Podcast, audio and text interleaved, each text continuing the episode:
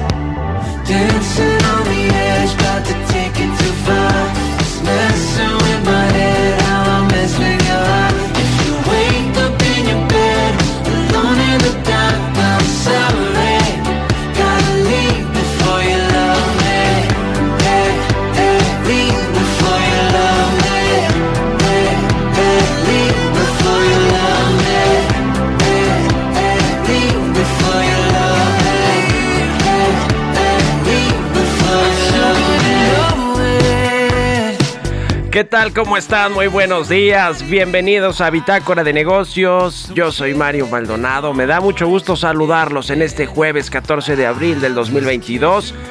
Jueves Santo. Gracias por escucharnos tempranito aquí en el Heraldo Radio, por mad- madrugar con nosotros en punto de las 6 de la mañana. Vamos a entrarle a la información. Hay mucho que platicar a pesar de los días feriados y las vacaciones. Gracias a los que nos escuchan desde muy temprano, a quienes siguen el podcast después, eh, a cualquier hora del día aquí en el Heraldo Radio. Gracias por escucharnos. Comenzamos este jueves 14 de abril, jueves santo. Como todos los días con un poquito de música. Esta semana estuvimos escuchando las colaboraciones de artistas del DJ estadounidense Marshmello con otros artistas. Este es el caso de los Jonas Brothers. Se llama Live Before You Love Me la canción y la vamos a estar escuchando este jueves. Le entramos a la información. Mucho que platicar en los temas económicos, financieros y de negocios. Vamos a hablar en unos minutos con Roberto Aguilar sobre lo que sucede en los mercados, las bolsas con baja operatividad a la espera de la reunión del Banco Central Europeo. Ayuda militar de Estados Unidos a Ucrania alcanza 2.500 billones de dólares y habrá más. Amazon aplica cargo temporal en Estados Unidos para aliviar el aumento de la gasolina.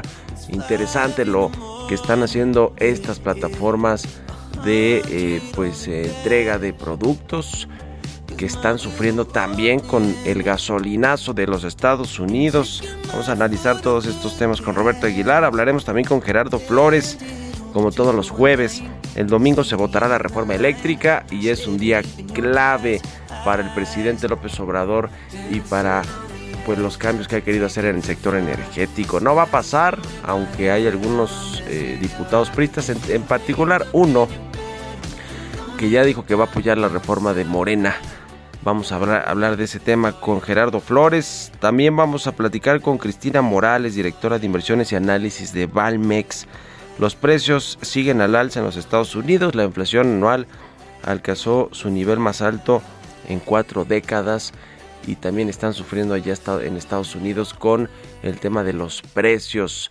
Vienen más eh, aumentos a la tasa de interés y una postura pues más eh, firme de la Reserva Federal con respecto a la política monetaria ya en Estados Unidos y obviamente pues todo eso eh, tiene que ver con México también, con la, la, postura que va a tomar el Banco Central mexicano en sus próximas decisiones y también pues eh, en lo que importamos de alguna manera de inflación de los Estados Unidos. En fin, varios temas importantes a hablar con Cristina Morales y vamos a platicar también con Carlos Salomón, consultor y analista político sobre la situación económica de Europa, que también, o más bien tampoco la está pasando bien Europa en esta recuperación económica y los rebrotes que ha habido de las cepas de COVID que han vuelto pues a desacelerar la economía, el incremento de los precios, la inflación, vamos a hablar de eso.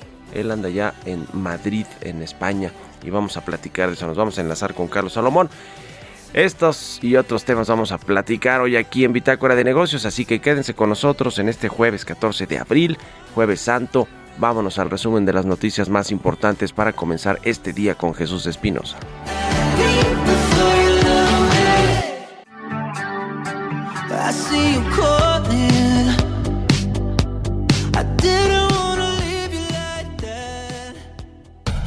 El editorial. El resumen. Este miércoles el presidente Andrés Manuel López Obrador informó que ya firmó la iniciativa de reforma a la ley minera para proteger al litio de los intereses extranjeros y que enviará al Congreso de la Unión si el domingo no prospera la reforma eléctrica.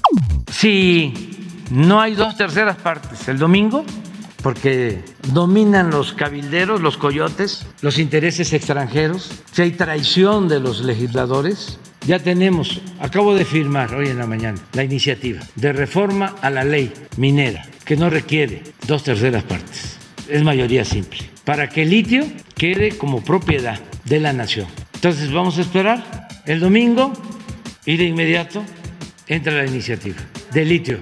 Mónica Lugo, ex negociadora del TEMEC, aseguró que las inspecciones que se emitieron al transporte de carga por parte del gobierno de Texas afectan no solamente al mercado mexicano, sino a Estados Unidos. Estimó que se están perdiendo 8 millones de dólares al día por esta medida, la cual incluso va en contra del tratado entre México, Canadá y Estados Unidos.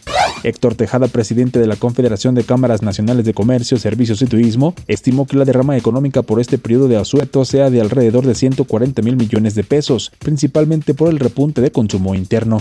De acuerdo con las cifras de la Comisión Nacional del Sistema de Ahorro para el Retiro, al primer trimestre de este año, menos trabajadores hicieron uso de su derecho de utilizar parte de sus ahorros para el retiro para enfrentar el desempleo, por lo que los montos de retiros parciales apenas observaron un aumento de 0.72% nominal respecto al mismo periodo previo. La Organización Mundial del Comercio avaló la mayoría de los argumentos presentados por México sobre la controversia contra Costa Rica por medidas restrictivas al aguacate de origen mexicano, lo anterior acuerdo con el informe definitivo del Grupo Especial sobre Costa Rica, medidas relativas a la importación de aguacates frescos procedentes de México, publicado este miércoles. Bitácora de negocios en El Heraldo Radio. El editorial.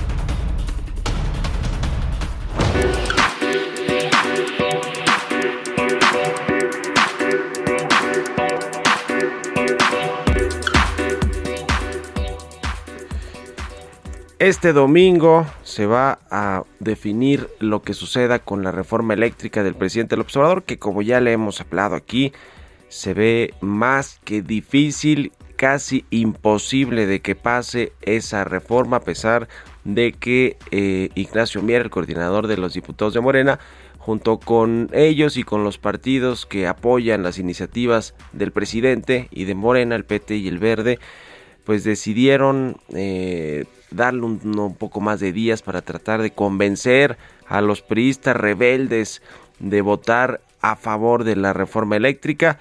La realidad es que solo uno, y ayer generó mucha polémica, Carlos Miguel Aiza, eh, por, eh, que es un diputado priista, porque se volteó y resulta que apoya la iniciativa de Morena. No se había definido, eso es lo que dicen en su bancada hace, hace algunos días, o más bien se había definido por no votar a favor de esta iniciativa, pero resulta que su papá es el exgobernador de Campeche, el estado, por cierto, que gobernó hasta dejarle el mandato a Carlos Miguel Aiza Alito Alejandro Moreno Cárdenas, el actual presidente nacional del PRI, quien advirtió que eh, pues cualquiera de los priistas que vote a favor de la reforma presidencial o de la reforma que impulsa Morena, pues es un traidor. Ya calificaron a este diputado del PRI, Carlos Miguel Aiza, como el primer Judas, el primer traidor que se voltea y dice que va a apoyar la reforma del presidente del observador. Sin embargo, pues les van a faltar todavía 55 o 56 votos a, de la oposición para que pase la reforma, lo cual pues se ve imposible que puedan conseguirlos aquí al domingo. El domingo lo que vamos a ver será pues una exposición de motivos de Morena de por qué se debe aprobar esta reforma eléctrica, una exposición mucho más ideológica que técnica, como ha sido siempre. Y lo que vamos a ver de la oposición, pues es esta eh, eh, eh, pues posición ahora sí que firme de que no quieren aprobar ni apoyar esta iniciativa que pues puede aumentar los precios o el costo de la energía eléctrica, es más contaminante, no apuesta por la transición energética ni por las energías renovables. Y seguramente ahí se va a acabar este tema. ¿eh? eh la próxima semana o en los próximos días el presidente ya dijo que va a mandar otra iniciativa para cambiar la ley minera de manera que el litio sea propiedad de la nación, que eso más o menos ya está establecido, es decir, eh, no hay que hacerle demasiados cambios. Lo cierto es que eh, pues se desinfló esta reforma eléctrica y no quiero pensar si la Suprema Corte de Justicia no le hubiera dado los cuatro votos necesarios para que se mantuviera constitucional el cambio que hizo a la ley eléctrica el presidente, porque entonces ahí sí todo, toda la reforma o todo el cambio en el sector eléctrico se hubiera ido al piso. Pero bueno, pues algo le concedieron allí en la corte y algo, y con, y algo tendrá que pagarles también a los ministros que eh, le hicieron este favor al presidente López Obrador. Por lo pronto, todo apunta que el domingo no va a pasar la reforma de iniciativa, la reforma eh, de la pues iniciativa eléctrica que mandó el presidente López Obrador en la Cámara de Diputados. ¿Ustedes qué opinan? Escríbanme en Twitter, arroba Mario Mal y en la cuenta arroba Heraldo de México. Mario Maldonado en Bitácora de Negocios.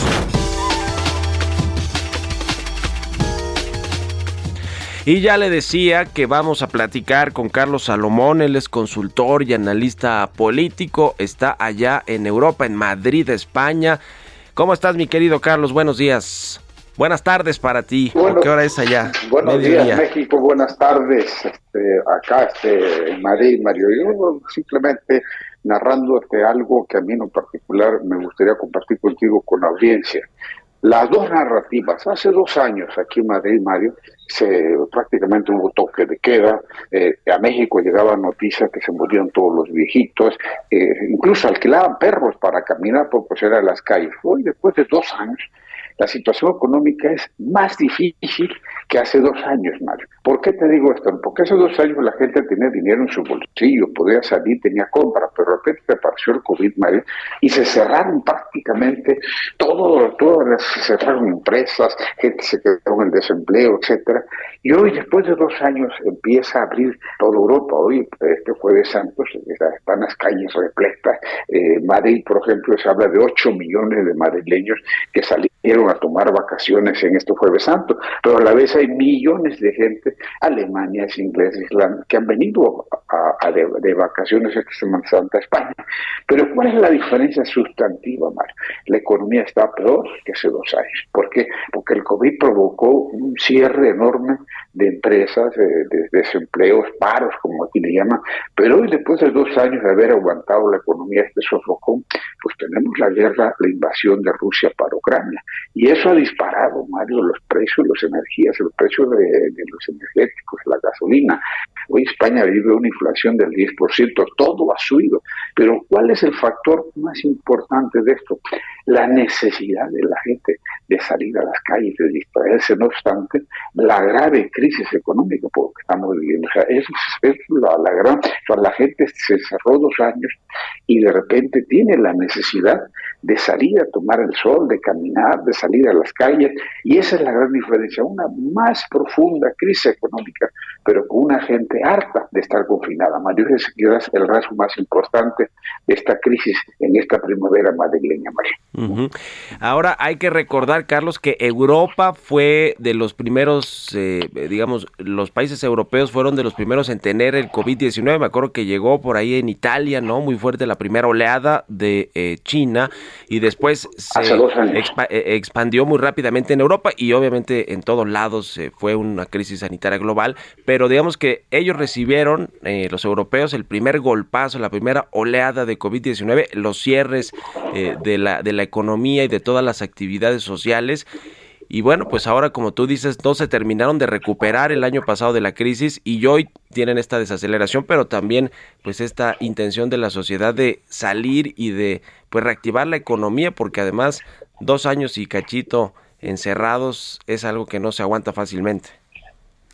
Sí, Mario, y sobre todo, te digo, ya venían saliendo cuando hace 40 días, prácticamente 45 días, los rusos invadieron Ucrania. Y eso hizo que se disparara el precio del petróleo, el precio de la energía eléctrica. Europa depende del gas soviético. Entonces, hay una contradicción económica. La gente tiene una peor situación económica, pero a la vez la gente, la gente tiene ganas de vivir. Entonces, eh, mientras a una situación económica más deteriorada, hay una voluntad de la gente de por lo menos ya no sufrir el, el encuartelamiento, el, el sofocón y todo lo que venía viviendo la gente con el COVID. Aquí las imágenes que tú y yo veíamos en México eran de los viejitos se morían en todos los asilos madrileños.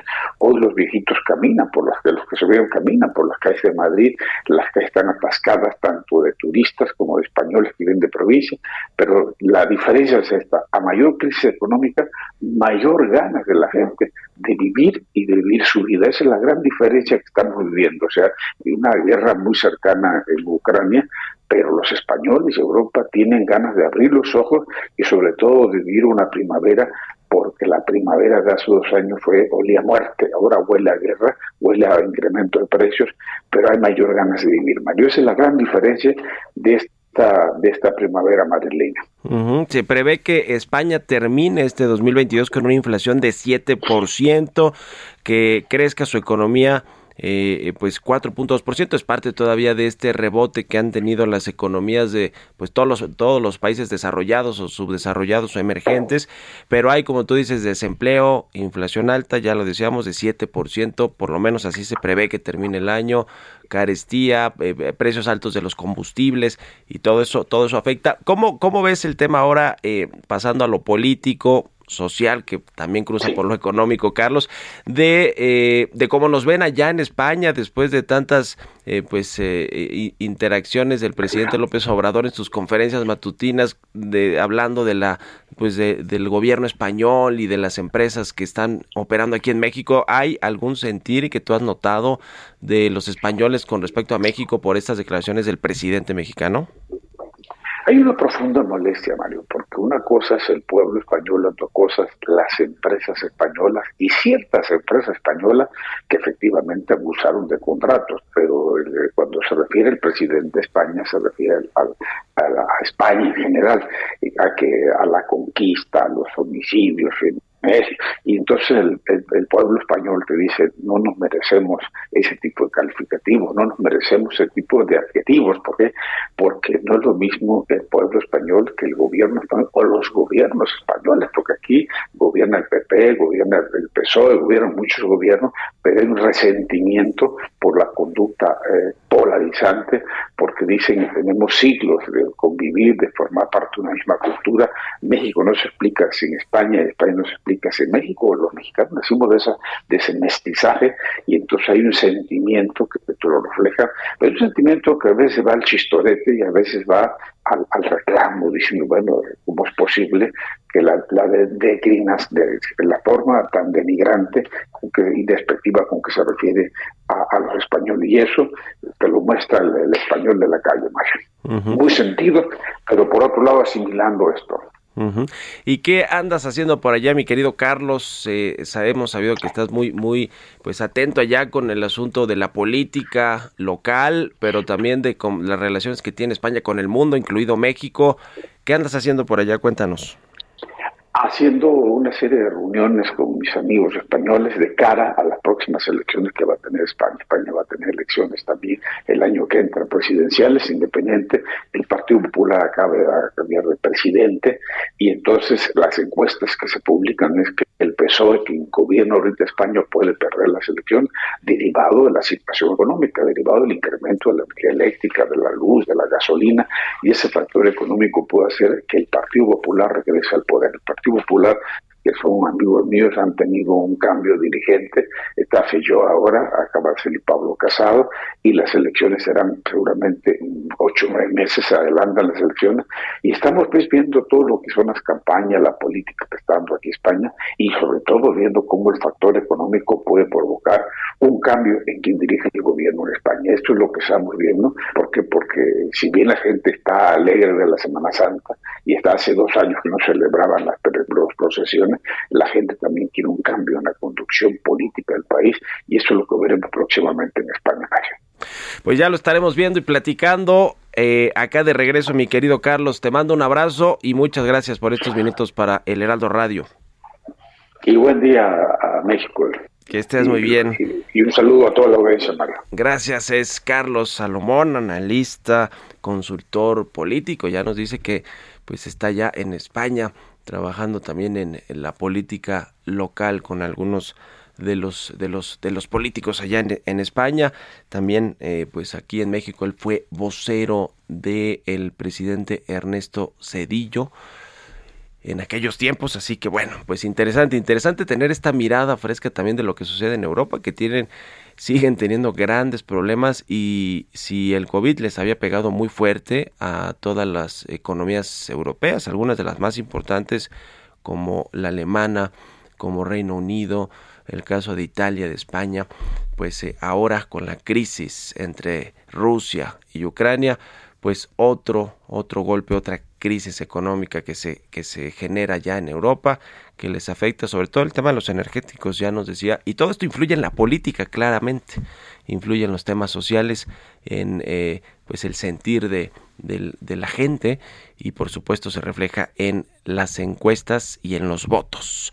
6 con 24 minutos, vamos a hacer una pausa rapidísima, ya volvemos. Continuamos en un momento con la información más relevante del mundo financiero en Bitácora de Negocios con Mario Maldonado. Regresamos. Estamos de vuelta en Bitácora de Negocios con Mario Maldonado.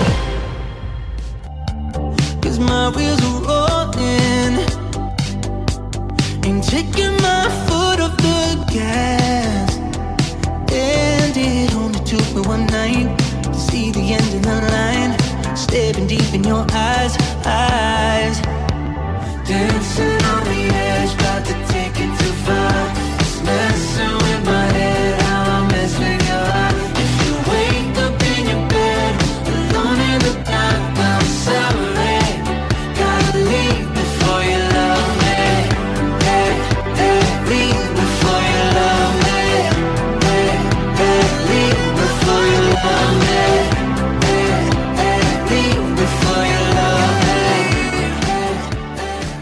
Ya estamos de regreso aquí en Bitácora de Negocios. Son las 6 con 31 minutos, tiempo del centro de México. Y regresamos escuchando un poquito de música en este jueves 14 de abril, jueves santo. Un poco de música antes de irnos con la segunda parte de la información. Esta semana estuvimos escuchando canciones del DJ estadounidense Marshmello y las colaboraciones que ha hecho con otros artistas. Esta se llama Live Before You Love Me. Es una colaboración con los Jonas Brothers y la hemos estado escuchando. Y para este jueves, casi viernes de vacaciones, aunque son días de guardar, jueves y viernes santo. Many of us have those stubborn pounds that seem impossible to lose, no matter how good we eat or how hard we work out. My solution is PlushCare. PlushCare is a leading telehealth provider with doctors who are there for you day and night to partner with you in your weight loss journey. They can prescribe FDA-approved weight loss medications like Wagovi and Zeppound for those who qualify. Plus, they accept most insurance plans. To get started, visit plushcare.com slash weight loss. That's plushcare.com slash weight loss. Con esto nos vamos a otra cosa aquí en Bitácora de Negocios.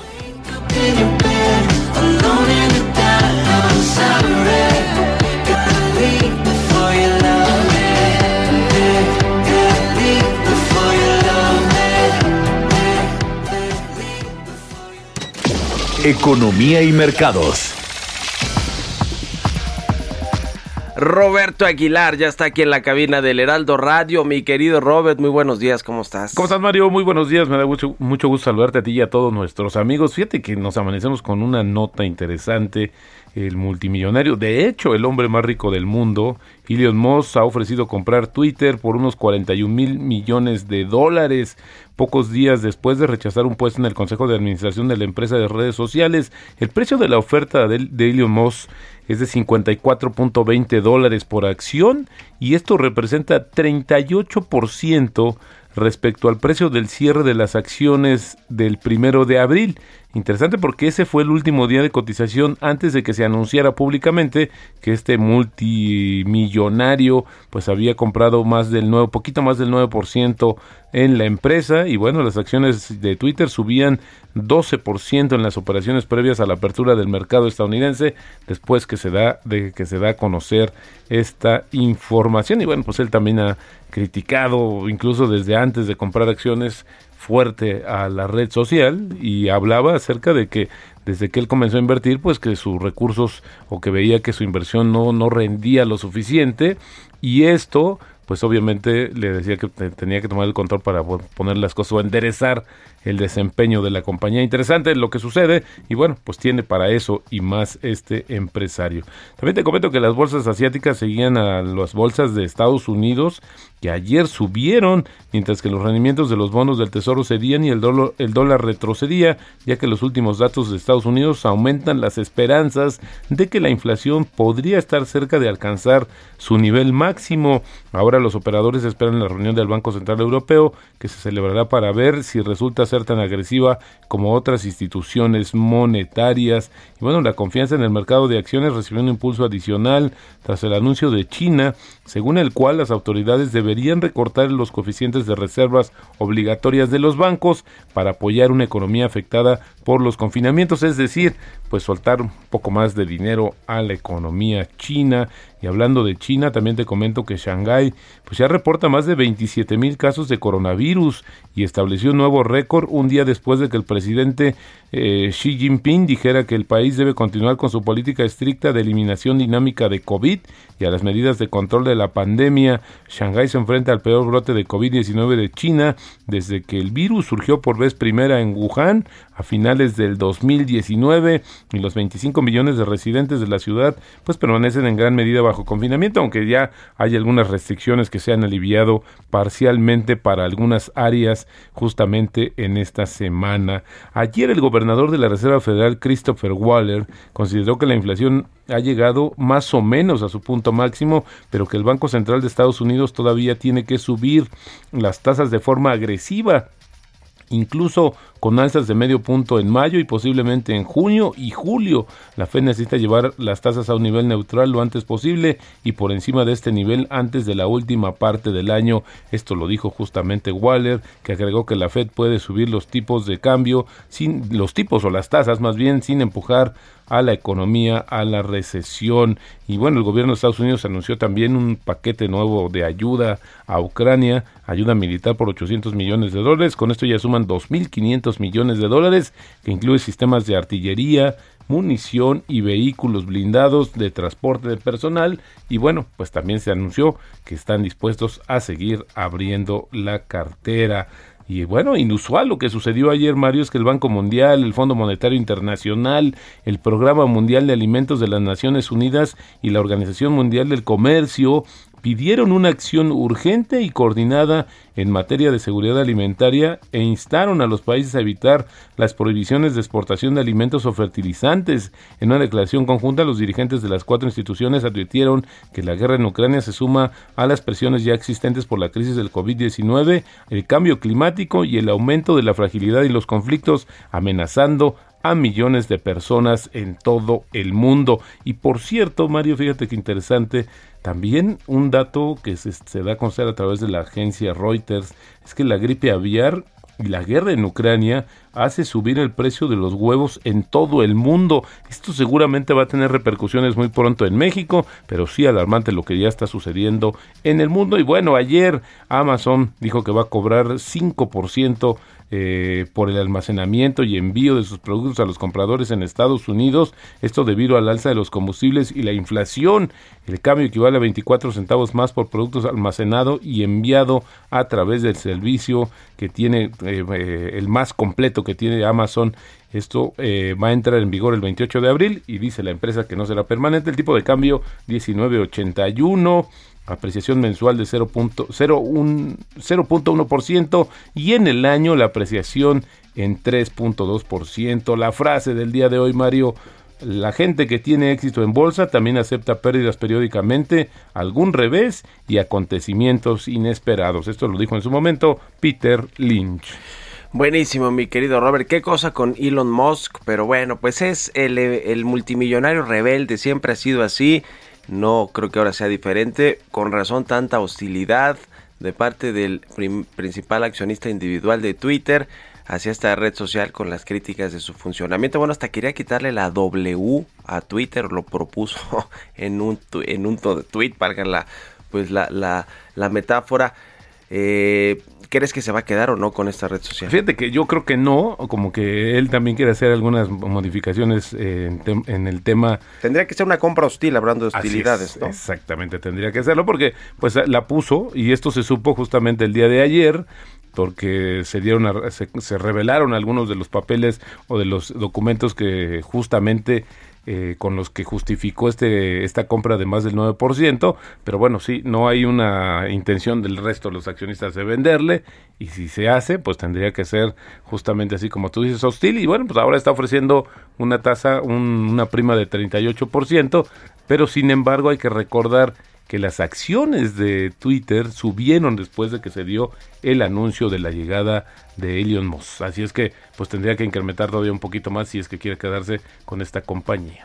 Ya de entrada, Elon Musk eh, había sido demandado por los exac- exaccionistas de Twitter porque pues dijeron que compró muy barato eh, eh, este 9.2% de participación. Pero bueno, en fin, siempre polémico Elon Musk. Gracias, Robert. Nos Al vemos contrario, Mario, rato muy buenos días. En la televisión, Roberto Aguilar, síganlo en Twitter, Roberto AH 6.39. Vamos a otra cosa.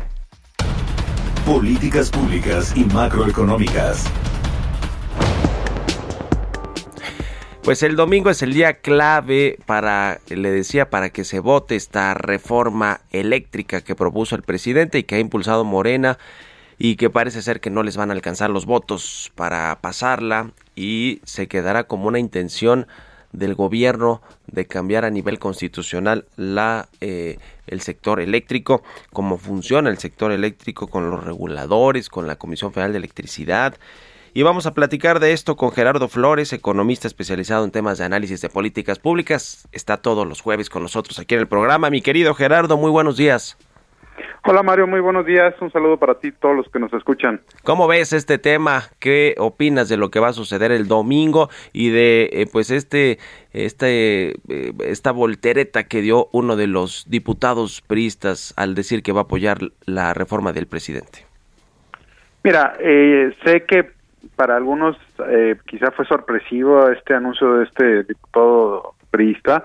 Eh, sin embargo, me parece que el- hacia el interior del grupo parlamentario del PRI ya lo traían por descontado, eh, por el, un poco por la, eh, digamos, el contexto y, eh, que rodea a, a- a este, a este joven diputado, Sí. porque es, es el hijo del exgobernador que sustituyó a, a Lito Moreno en la gobernatura de Campeche y que pues ya en el PRI pues y ya todos mundo sabíamos que eh, este señor el, el exgobernador Aiza pues eh, había aceptado una embajada por parte del presidente López Obrador en República Dominicana y pues es de los de los eh, digamos que se había anunciado que iban a ser sometidos a un proceso de expulsión ¿no? de, las filas del PRI. Entonces, pues viendo cómo llegó su hijo a la Diputación Federal y todo el contexto que, que rodea eh, lo que ha acontecido con, con ellos en Campeche, pues era de esperarse que, que este muchacho pues iba a, apartarse de lo que decidiera la- el grupo parlamentario del PRI. De hecho, es posible que por ahí de repente surja algún otro disidente, pero lo que yo no tengo duda es que no van a reunirse los, el número de votos suficientes para que eh, el grupo parlamentario de Morena y sus aliados logren los votos suficientes para, para aprobar la reforma, ¿no? Desde el primer momento que se presentó en a finales de septiembre del año pasado, que lo hemos comentado aquí en diversas ocasiones, yo te decía que la, reforma estaba hecha de tal manera que a mi juicio no tenía posibilidades de pasar. Y pues lo único que hemos visto a lo largo del tiempo es que eh, pues se alargó la discusión, este, se han hecho muchos pronunciamientos, pero eh, está hecha de tal manera que, que no hay condiciones para que pudiera incluso haber una negociación, ¿no? Eh, Morena me parece que ha intentado hacer creer que estaba en disposición de, de negociar con la oposición e incorporar algunos de los puntos que señalaron que le interesaban a la oposición eh, en el dictamen eh, y ese es el pretexto por el cual se aplazó la eh, la discusión hasta este domingo, ¿no? O sea, Morena y sus aliados dicen que pues que se requería un poco más de tiempo para que los diputados de oposición conocieran el dictamen con los cambios que se hicieron, que se supone incorporan, te digo, varios de los temas que, que la oposición había señalado como eh, pues puntos irreductibles quizá para, para ellos, ¿no? Eh, pero pues está muy claro eh, que el bloque opositor está más cohesionado que, nunca, eh, y sí, como te decía, posiblemente haya, pues, no sé, hasta unos 10 disidentes eh, de aquí al domingo. Se me hace que no, no logran más de eso y que la, la reforma pues simplemente sigue sin posibilidades de ser aprobada, ¿no? Sí, eso es pues importante ver eh, cuántos priistas van a pasarse del lado de este diputado de, de Carlos Miguel Aiza, como tú dices, hijo del exgobernador de Campeche, a quien le prometieron una embajada en República Dominicana y que después pues se la tenían que dar eh, en estos en estos días y parece ser que ahora Morena o el presidente se está echando para atrás eh, toda vez que su hijo está apoyando esta a la oposición o estaba apoyando hasta que ayer salió con este mensaje que incendió los medios de comunicación y las redes sociales. Eh, no, no, no creo que le alcance para juntar a los 55 ni al PRI y mucho menos al PAN, al PRD que tiene muy poquitos legisladores y al Movimiento Ciudadano, es decir, tendría que ser prácticamente todo el PRI y eso por lo que hemos visto a muchos priistas diputados ya hablando de este tema y al propio presidente del partido, Alejandro Moreno, no parece que vaya a suceder. No, yo no lo veo. Este, de hecho, yo lo que alcancé a ver ayer entre el- los distintos diputados del PRI que sí se manifestaron en redes, pues se ve como que se está fortaleciendo más bien su postura de ir en contra de la reforma. Eh, y como te decía, yo no veo, igual y 10 son muchos, eh, este, no veo que haya condiciones para que logren cambiar de opinión a- a- al número suficiente. Eh, y la reforma, pues como te decía hace un momento, nació muerta. Desde el principio eh, tenía tal carga ideológica y tal carga de inviabilidad que pues era imposible que pudiera haber una negociación, ¿no? Sí. Este, y pues eso es lo que estamos viendo, ese desenlace, eh, que, que no hay condiciones para que puedan lograr los votos para aprobarla. Sí, a, a media se va a quedar los cambios que quiso hacer el presidente en el sector eléctrico con la reforma, con la, eh, los cambios que se hicieron a la ley de la industria eléctrica que fueron avalados por la Corte, pero que como ya lo platicamos aquí la semana pasada, eh, Gerardo, pues no, no le alcanza para eh, cancelar los amparos y las suspensiones que se promovieron en contra de, de esta ley, también, también llamada ley Bartlett. ya veremos qué pasa. es. Si esto sucedió con, con la reforma eléctrica, es lo mismo que va a suceder con la reforma electoral, ¿no? No va a pasar en el Congreso Sí. por obvia razón. Yo yo no veo condiciones, sobre todo cuando el presidente se ha dedicado un día sí y otro también a estar denostando a la oposición, a centrar la división, a calificarlos de traidores. Todo ese tipo de calificativos pues simplemente no ayudan a que se construya un escenario en el que pueda haber una negociación política virtuosa, ¿no? Ujú. Pues interesante, gracias mi querido Gerardo, te mando un abrazo y muy buen, muy buen día. Igualmente, Mario, un abrazo para ti Hasta y luego. para toda la auditoría. Gerardo Flores R en Twitter, échenle un ojo allá al timeline de Gerardo, 6 con 46. Vámonos con las historias empresariales.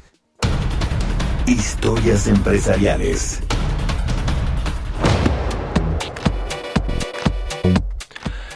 Y bueno, pues la refinería de Dos Bocas es el segundo gran proyecto de infraestructura que va a eh, inaugurar el presidente López Obrador en julio de este año.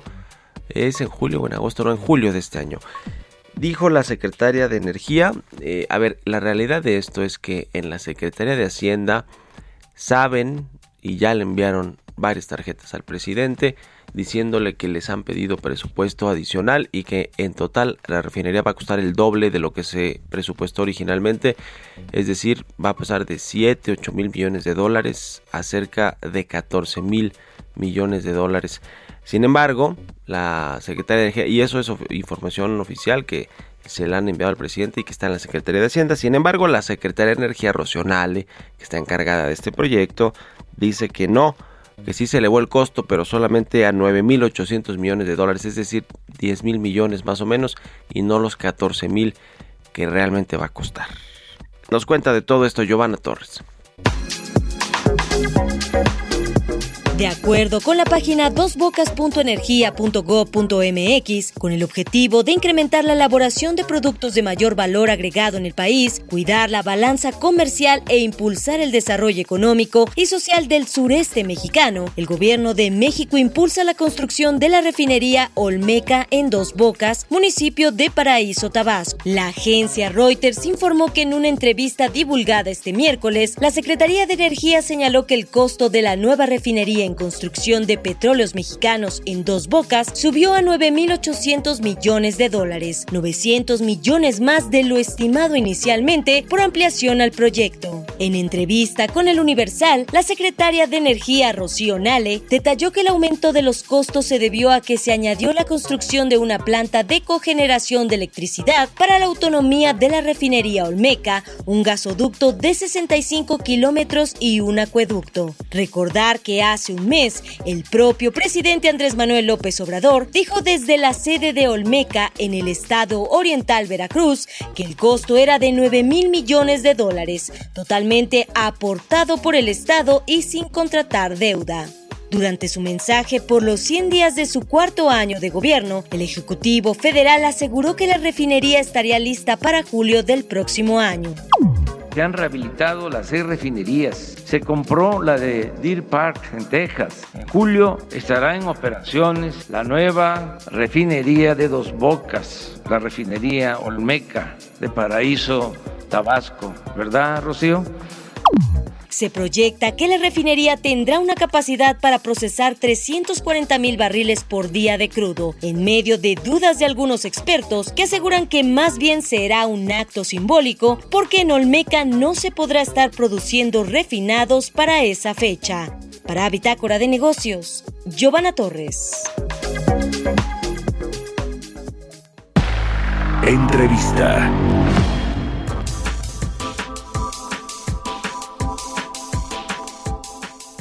Vamos a platicar con Cristina Morales, directora de inversiones y análisis de Valmex. ¿Cómo estás, Cristina? Muy buenos días.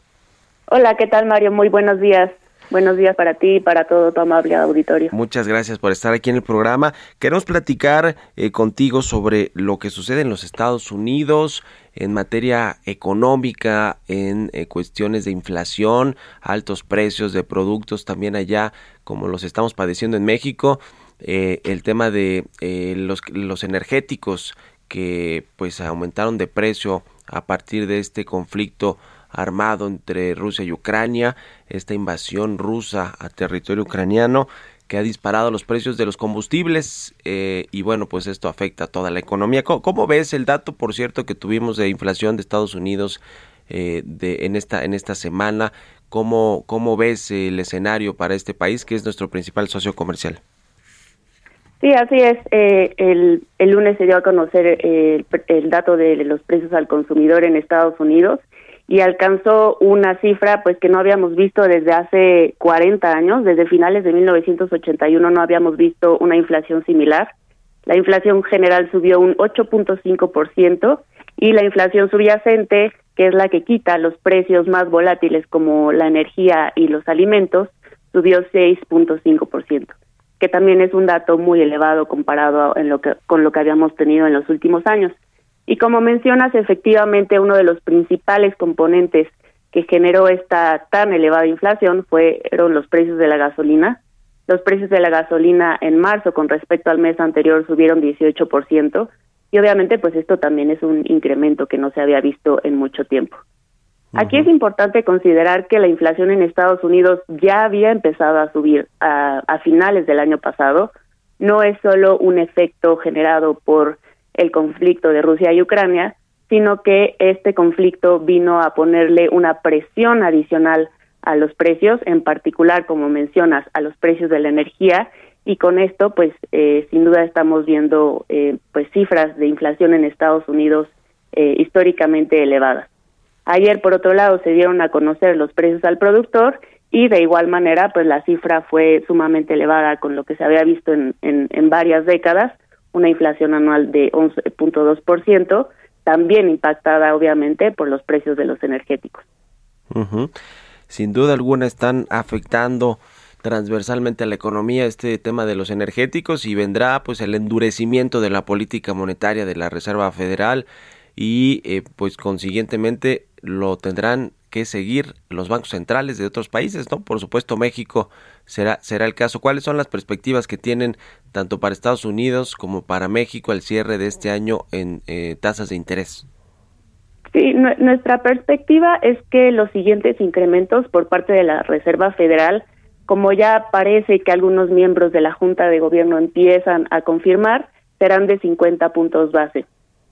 Eh, 50 puntos base creemos que se van a dar las próximas dos reuniones de la Reserva Federal y que durante las restantes reuniones del año incrementarán la tasa en 25 puntos base, como lo hicieron en la última reunión, que fue el primer incremento de este ciclo restrictivo de política monetaria que se espera que durará este año y alguna parte del siguiente año. Esto obviamente con el objetivo precisamente de atacar esta tan elevada inflación. Eh, y bueno, eh, pues precisamente como mencionas, muchos de los bancos centrales del mundo están ya también empezando a apretar sus políticas monetarias, sobre todo los países desarrollados, ya que los países emergentes como México llevamos un ciclo restrictivo en nuestra política monetaria ya por varios meses, ¿no? Digamos que nosotros empezamos a tener inflaciones altas un poco antes, eh, los bancos centrales de varios países eh, emergentes empezaron a subir las tasas, como es el Banco de México, que ya lleva algunos meses eh, aplicando esta restricción monetaria. Y aquí obviamente lo importante es en cuánto serán las próximas alzas. Nosotros también prevemos que va a seguir, ¿no? Como ha sido en las últimas reuniones, incrementando en la siguiente eh, 50 puntos base la tasa de fondeo y que a partir de ahí eh, incrementará ah, en la misma magnitud que la Reserva Federal, al menos durante este año, ¿no? Ya. Pues sí, México tiene que seguir subiendo tasas para seguir siendo, además de para contrarrestar la inflación, que es el mandato del Banco de México, para seguir siendo Así es. atractivo para los inversionistas extranjeros que tienen inversiones financieras en México. Muchas gracias, Cristina. Se acabó el tiempo, pero prometo que pronto nos conectamos para hablar eh, más, más a fondo de estos temas. Gracias y muy buenos días.